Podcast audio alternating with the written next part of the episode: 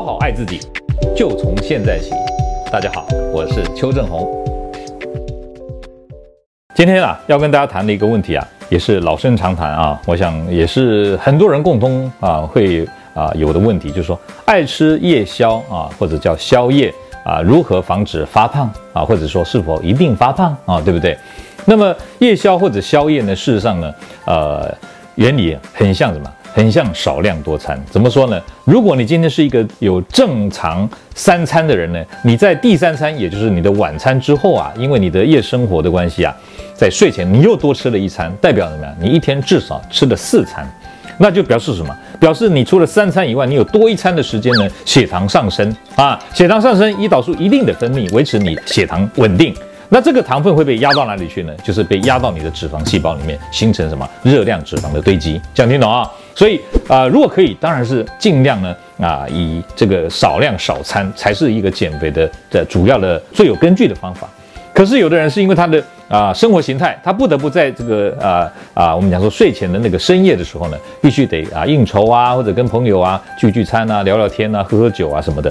那这个时候呢，该怎么减肥啊、对不对？好，如果可以的话，当然是不要吃。但是如果非得吃不可呢，那其实有啊几招可以做的啊。第一招呢，就是你呢干脆你就把晚餐呢并入到你的宵夜餐里面啊。怎么讲呢？就说。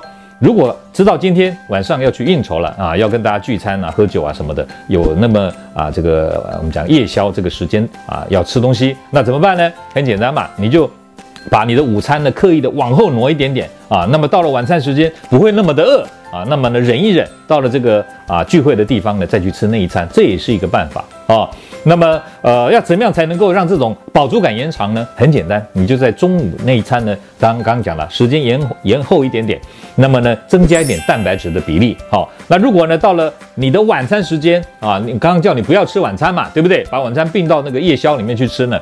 那如果这个时候饿到受不了了，你还有一个方法，就是补充蛋白质呢，它一样的不会让血糖上升啊，血糖不上升，胰岛素就不会分泌嘛，胰岛素不会分泌呢，饥饿的时候还能帮助你燃烧热量、燃烧脂肪，那这个不是很好的事情吗？啊，所以啊，饿的时候不要吃含有糖分的东西啊，以这个蛋白质类的东西呢来啊填个肚子，让你肚子不要感觉到那么的饿，这样也就可以呢达到热量减少啊、脂肪燃烧，同时呢不会发胖的这个要求。好。那如果呢，已经吃了三餐了，才知道说完了，今天晚上要跟人家吃夜宵了啊，那去吃了这一餐，等于你的第四餐，那怎么办呢？很简单，事后补救，也就是你在第二天的早餐呢，刻意的减少早餐的这个呃总量。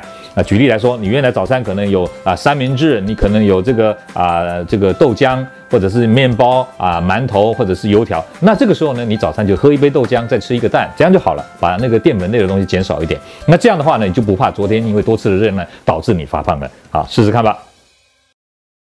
各位朋友，如果你喜欢我们今天所讲的，请在下面按个赞。如果你对我们的内容感到兴趣，想要获得最新的讯息，请按订阅，下回见。